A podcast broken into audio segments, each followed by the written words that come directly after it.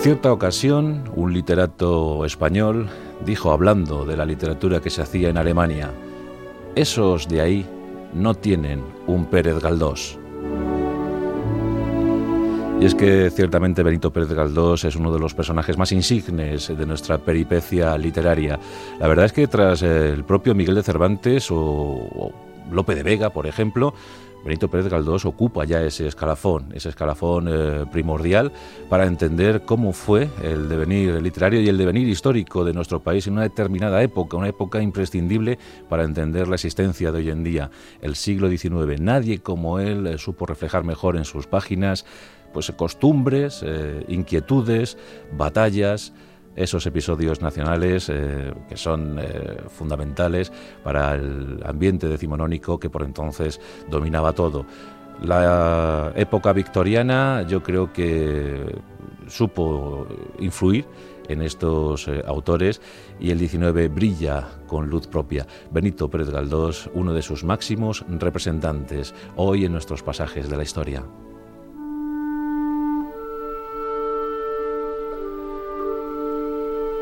Vino al mundo en las Islas Canarias, en las Islas Afortunadas, en la ciudad de Las Palmas, el 10 de mayo de 1843. Era hijo de militar del teniente coronel Sebastián Pérez y de una mujer de, de carácter indómito, muy fuerte, una mujer tenaz, Dolores Galdós tenían también cierta raíz eh, cubana y la verdad es que la relación con una primita suya provocó un viaje a Madrid que cambiaría su vida. Benito era el Benjamín de un clan extensísimo, de una prole abundante, el décimo de, la prole, nada más y nada menos. Nueve hermanos había delante de él y las eh, condiciones económicas, desde luego, no eran las más idóneas.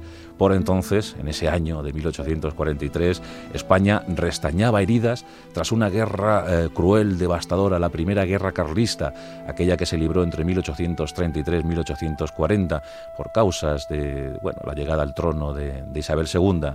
Más de 200.000 muertos. El siglo XIX español es terrible, es voraz, empezando por la propia guerra de la independencia que acabó, sesgó la vida de 500.000 españoles, luego las guerras carlistas, el eh, hundimiento de los últimos vestigios imperiales, una época atormentada, sujeta a convulsiones políticas inusitadas, 200, más de 200 pronunciamientos militares y de buena parte de esta historia fue testigo de excepción Benito Pérez Galdós.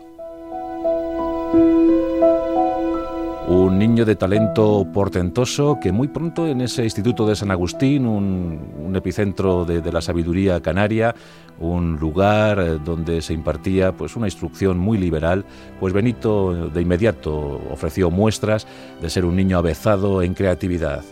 Eh, tenía intuición, eh, tenía eh, ganas de dibujar, era muy versado en el dibujo caricaturesco y claro, de inmediato sus profesores pensaron que este niño había nacido para ser escritor. Es curioso comprobar cómo en los museos dedicados a Benito Pérez Galdós, en el propio que hay en la ciudad de, Las Palmas, todavía se conservan dibujos del autor y además una granja hecha con eh, palillos, con eh, pues, restos, eh, cositas que iba él cogiendo y con ellas confeccionaba escenarios. Es que tenía, como digo, una imaginación desbordante y no tenía ningún problema en utilizar un carboncillo, un lápiz, tinta para enseguida dibujar aquellos rostros, aquellas figuras que le llamaban la atención o aquellos paisajes ensoñadores que caminaban por su imaginación, por su mente. Y la primera vocación eh, a la que Benito se quiso dedicar fue esa, a la del dibujo. Fue un magnífico, un magnífico dibujante y también con algunos apuntes en cuanto a pintura. El joven eh, Benito Pérez Galdós eh, se graduó como bachiller en, Bellas Artes en el tinerfeño Instituto de la Laguna. Corría el año 1862. Tenía por tanto 19 años y como digo, eh, mantenía un pequeño idilio con una prima en segundo o tercer grado de origen cubano, algo, un asunto muy fogoso. De hecho, Benito Pérez Galdós fue un hombre eh, al que le gustaron muchísimo las mujeres durante toda su vida, aunque no consintió jamás en, casarse. Sí que mantuvo muchos romances, algunos hijos ocultos, El más destacado de estos vástagos sería María, nacida ya por 1891. Pero bueno, este romance no le gustó a, su madre, Dolores, y eso pues facilitó que Benito eh, pues ampliara horizontes intelectuales buscando acomodo en la villa y corte el 30 de septiembre de 1862, Benito Pérez Galdós entraba en la ciudad de Madrid. Y las primeras instantáneas costumbristas cautivaron al joven canario de tal modo que jamás se quiso desprender de ese amor, de ese amor sosegado, de ese amor eh, sereno por una ciudad que le acogió como uno de sus principales hijos. El propósito de Pérez Galdós era ser abogado. De hecho, se matriculó, eh, quiso cursar la carrera de leyes, asunto que no, pudo culminar con éxito, a decir verdad, porque eh, sí, se inscribió en las clases, eh, pero mostraba querencia, yo creo, por, por las calles, su verdadera universidad, donde lo aprendió todo. Por tanto, como él decía, no tuve ningún inconveniente en hacer novillos de forma y manera reiterada. Y es verdad que por más que se matriculaba un año tras otro, faltaba, faltaba esas clases y finalmente no pudo completar esa carrera. Tampoco le hizo falta, a tenor de lo que ya sabemos. En Las Palmas ya había colaborado como articulista en algunas eh, publicaciones y, bueno, ya había dado muy, muy buena muestra, fiel muestra de lo que podía llegar a ser no tenía el menor problema, el menor, el menor obstáculo en describir eh, situaciones. Era un perfecto descriptor de situaciones, de paisajes urbanos, de figurantes que deambulaban por esas calles, por esos tránsitos, por esas avenidas. Un fiel émulo eh, de sus homólogos británicos o franceses. De hecho, como antes decíamos, es un representante máximo del realismo español, como lo fue Honoré de Balzac en, en Francia o el propio Charles Dickens, de quien llegó a convertirse en el primer traductor para España de su obra, su obra Los papeles póstumos del Club Pickwick. En ese año de 1862, Benito Pérez Galdós frecuenta cafetines, eh, visita las estancias del Ateneo y allí comparte tertulia con las mentes más lúcidas de la intelectualidad patria. Escucha con atención lo que los grandes pensadores tienen que comentar sobre el devenir de los acontecimientos eh, para España, cómo está transitando esta España decimonónica por las vicisitudes a las que se ve sometida. Y empieza a sembrar de opiniones esas tertulias, esos epicentros de la opinión cultivada. Y de inmediato se constata que el joven eh, Pérez Galdós es eh, hombre de corte liberal, progresista, y en esencia republicano. Siempre mantuvo ese espíritu republicano a ultranza, como pudo luego defender nada más y nada menos que en los sillones del Parlamento, un lugar que, frecuentó pues, con, mucha asiduidad, porque fue un político de, febril, de febril actividad. Pero también Benito Pérez Galdós eh, se consagra como eh, gran viajero en ese siglo XIX ya los autores románticos eh, habían viajado por Europa, habían contado las excelencias del continente, los usos y costumbres de sus gentes, y Benito Pérez Galdós quiso saber por sí mismo cómo era Europa. En 1867 viajó a París con motivo de la Exposición Universal. En ese viaje entró en contacto con la gran literatura europea y de hecho, antes mencionábamos, que trajo bajo el bolsillo, trajo dispuesto a ser traducido ese texto de Charles Dickens, su adorado Charles Dickens. Charles Dickens, un hombre que además eh, apostó decididamente por los derechos de autor. A él eh, deben eh, los autores que llegaron a posteriori, pues deben poder cobrar, poder cobrar por su obra realizada. Bueno, pues Charles Dickens fue uno de los artífices de, de los derechos de autor y Benito Pérez Galdós aprendió muchísimo leyendo a Dickens. Mientras tanto, eh, iba observando la realidad de la sociedad madrileña. Esas escenas pintorescas, castizas, que tanto le marcaron, tenía una memoria fotográfica y todo aquello que veía durante la mañana o durante la tarde era capaz de reflejarlo a pies juntillas en un papel durante la noche, durante la madrugada. Escribía, escribía, pero también leía, leía todo. Dicen incluso que leía hasta los papeles que se encontraba tirados en el suelo. Leía las esquelas de los periódicos de cabo a rabo. Y muchas eh, revistas se interesaron por la pluma de Benito Pérez Galdós. Y a fe que no les defraudó tenía cada vez más y más seguidores, más y más lectores. Eh, estoy acordando del propio Edgar Allan Poe, cada vez que fichaba por alguna publicación se incrementaba notablemente el número de suscriptores. En aquel tiempo, en aquellos eh, años, en el siglo XIX, las publicaciones hispanas pues vivían gracias a las suscripciones. No, todavía no estaba extendida la venta en, kiosquillos o en, o en papelerías.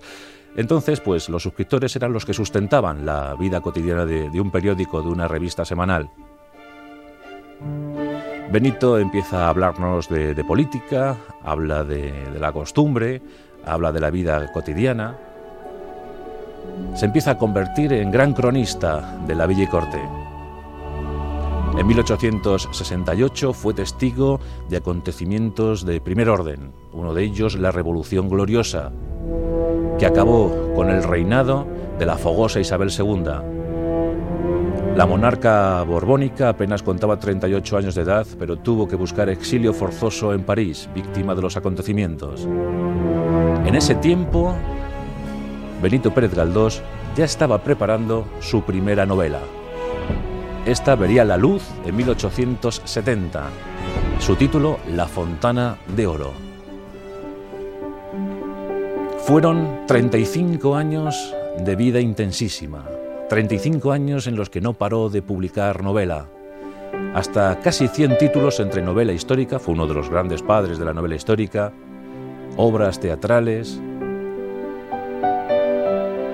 y sus episodios, los episodios nacionales, una suerte de títulos compendiados en cinco colecciones y que abarcaron toda la esencia, la mejor esencia o la peor del siglo XIX español el inicio fue espectacular, desde luego, en 1873, cuando soplaban los aires republicanos.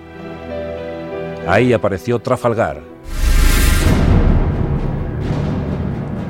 Ese grumete Gabrielillo que también nos supo describir la batalla en la que se hundió no solo la flota combinada franco-española, sino también los sentimientos eh, coloniales. Fue el inicio, el principio del fin para lo que quedaba del imperio español. Trafalgar fue un trauma para España. Un trauma que culminó con la pérdida de Cuba, Puerto Rico y Filipinas. Esos episodios eh, fueron eh, viendo, fueron apareciendo a la luz de la sociedad española en sucesivas entregas. El viaje de la fragata Numancia. Y finalmente, en 1912, Cánovas, el último testimonio de una época que jamás se volvería a repetir, con una generación literaria como jamás había visto también la generación del 98. La guerra de la independencia, los fusilamientos de mayo.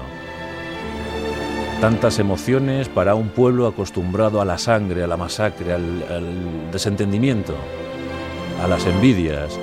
Una sociedad, una población peculiar, pero imprescindible para Benito Pérez Galdós, un profundo amante del espíritu español. Pero que fuera profundo amante no quiere decir que no fuese crítico, y en efecto lo era. Tenía necesidad, sentía la necesidad de proclamar a los cuatro vientos que España necesitaba, precisaba una reforma, una, una entrada en la modernidad, que no podíamos quedarnos anclados en el pasado, sujetos a normas ancestrales que no tenían sentido, que debíamos, sin duda alguna, hacer el mayor esfuerzo por incorporarnos a esa modernidad de la que tanto se hablaba en Europa. Por eso, quizá por eso, Benito Pérez Galdós entró con fuerza en la política. A instancias del notable Mateo Sagasta en su partido progresista, el propio Sagasta ofreció a Benito, ya muy afamado por entonces, habían llegado sus grandes novelas, pues el propio Mateo Sagasta le ofreció un acta de diputado por la isla todavía española de Puerto Rico, que Benito aceptó muy gustoso. La verdad es que eh, fue un político de cierta relevancia, muy respetado, muy aceptado por, por todos, aunque fueran divergentes en sus eh, criterios eh, políticos, pero desde luego siempre vieron o escucharon con absoluto respeto lo que Benito Pérez Galdós pudiera contar en el Parlamento. Fijaos en, este detalle, en 1910 Benito Pérez Galdós acude a las elecciones en, una, en lo que se llamó la conjunción republicano-socialista en una lista por Madrid en la que figuraba Pablo Iglesias. Bueno, pues Benito Pérez Galdós fue el diputado más votado de España, fue diputado por Madrid, por encima del propio Pablo Iglesias. Ese era el efecto eh, que tenía Benito Pérez Galdós en la sociedad española que por otra parte le adoraba. Muchísimos intelectuales eh, también se granjearon su amistad, compartieron tertulias, en los años 80, sin duda alguna, llegan sus eh, mejores obras. Eh, tiene en esa década pues, momentos gloriosos como El Doctor Centeno, como Misericordia, como Tormento, Fortunata y Jacinta, 1888, obra incuestionable, imprescindible. Eh, en rango pues muy parecida al, mismísimo Don Quijote de la Mancha. Fortunata y Jacinta es una obra que hay que leer, hay que leer una y otra vez para entender cómo era esa España de finales del siglo XIX, esa España mortecina, con los personajes perfectamente tallados por esta mente tan eh, lúcida, tan preclara.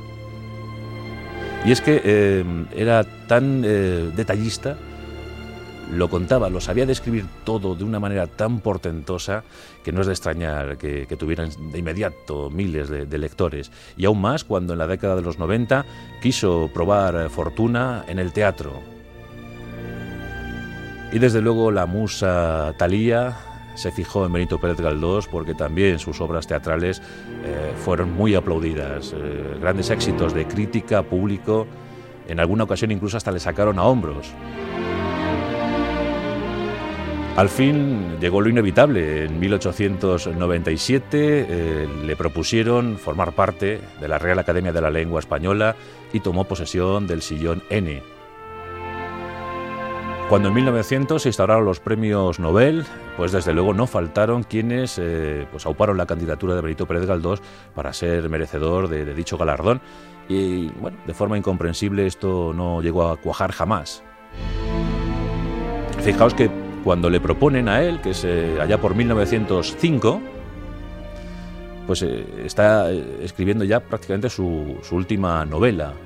Estaba muy aquejado de arteriosclerosis, tenía una ceguera progresiva que le dejó, le dejó ciego sus últimos años, los, pasó ciego, pero La razón de la sin razón, que es su última novela, es un gran testimonio de, ese final de, de, un periodo. En ese año 1905 le quieren eh, elevar a la categoría de premio Nobel. En ese año muere también Julio Verne, tras dejarnos su obra La invasión del mar.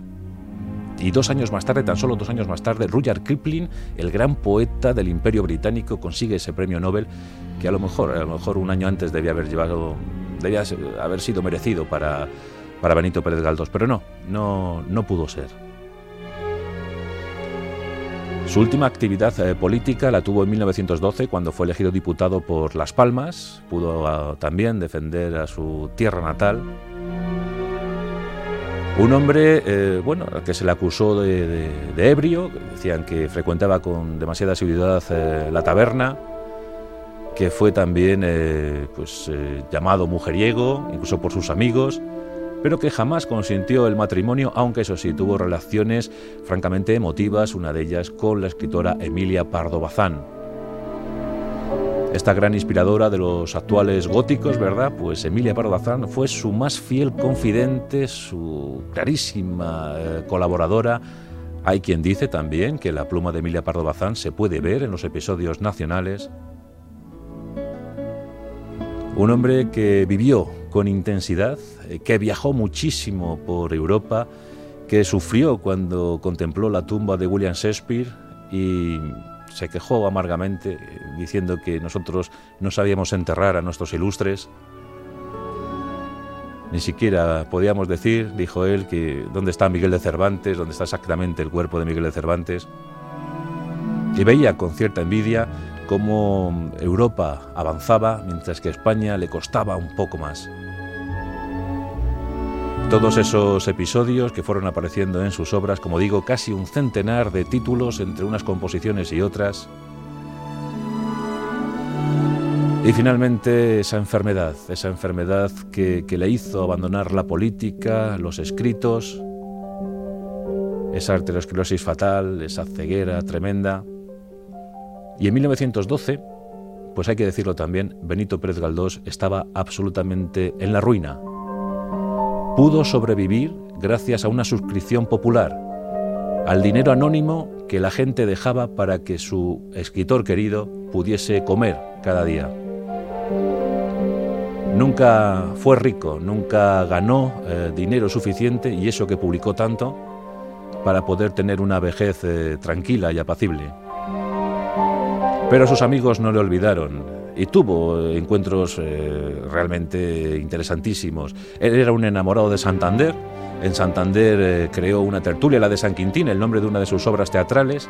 Allí pues se codeó pues, con los grandes de la época, Miguel de Unamuno, que, tuvo siempre sus rifirrafes, pero se querían muchísimo. Miguel de Unamuno siempre defendió a Benito Pérez Galdós en contra de lo que se pueda llegar a pensar o de algún enfrentamiento que se haya podido ver, pero se, respetaban eh, con, eh, absoluta eh, lealtad. Hay un, detalle que, bueno, pues siempre nos emociona cuando, cuando lo recordamos o cuando lo leemos. Ocurrió en enero de 1919 por entonces el pueblo de Madrid quiso rendir homenaje, tributo a, su escritor, porque le consideraban su escritor. Benito Pérez Galdós vio, o mejor dicho, eh, comprobó cómo ese cariño se plasmaba en una obra, esa obra de Benito Pérez Galdós que está instalada en el, en el Retiro. En ese enero de 1919, Benito ya no veía nada, absolutamente nada, pero quiso saber cómo le habían hecho Victorio Macho fue el artífice de esa escultura, de esa estatua, y Benito solicitó que le aupasen al plinto de la composición escultórica para poder tactar, para poder comprobar con sus dedos, para poder ver con sus dedos si realmente habían sido fieles a su, a su figura. La impresión eh, de Benito Pérez Galdós eh, queda para los anales. El autor lloró emocionado tras haber comprobado la fidelidad de su rostro en esa escultura.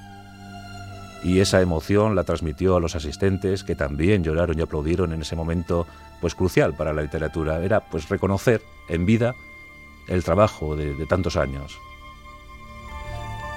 El 4 de enero de 1920 Benito Pérez Galdós fallecía, tenía 76 años Dicen que su último llamamiento, sus últimas palabras fueron las de convocar al doctor Centeno, uno de sus personajes. Y es que conseguía tanta eh, credibilidad, conseguía tanto realismo en esos personajes, que parecían verdaderos, parecían inspirados en, figuras verdaderas, en personalidades verdaderas. Bueno, pues fueron las últimas palabras. Se levantó en su cama, se sentó, se llevó las manos a la garganta y después cayó, en un, ya en un grito postrero, cayó sobre la almohada para, para morir. Murió pobre, pero murió contento eh, al saberse querido. En ese 4 de enero de 1920 las calles de Madrid lloraron a su ídolo. Se dice que más de 20.000 madrileños acompañaron al féretro de Benito Pérez Galdós hasta el cementerio de la Almudena. Y allí quedó enterrado, en un lugar casi casi olvidado cuando visitamos la sepultura, pues las eh, letras, las inscripciones apenas se pueden, apenas son legibles, no, no, se pueden leer. Está pues eh, sometido a un olvido injusto ese, es el hecho, pero a lo mejor también Benito lo quería, lo quería así. Pero 20.000 personas, ¿os figuráis? Eso hoy en día es imposible, ¿verdad? Pues 20.000 personas tras un féretro. Ocurrió con otros grandes como Víctor Hugo, por ejemplo. El entierro de Víctor Hugo fue fantástico. El rey sol de la literatura, aquel que siempre se declaró republicano, le declararon rey sol de la literatura a Víctor Hugo. Bueno, pues aquí tuvimos a nuestro particular eh, Honore de Balzac, nuestro particular Víctor Hugo. Pero ¿qué digo nuestro particular? Casi diremos, debemos decir que a lo mejor Víctor Hugo fue el Benito Pérez Galdós de los franceses. Una auténtica maravilla. Siempre hay que recomendar la lectura de cualquiera de las obras de Benito Pérez Galdós. Qué privilegio haberle tenido aquí entre nosotros. Por eso hemos rendido homenaje emocionado al autor de los episodios nacionales Y bueno, pues pequeño comentario personal. Una de las obras que me inspiró a mí para escribir sobre historia fue Trafalgar. Por eso y por tantas cosas, gracias, maestro.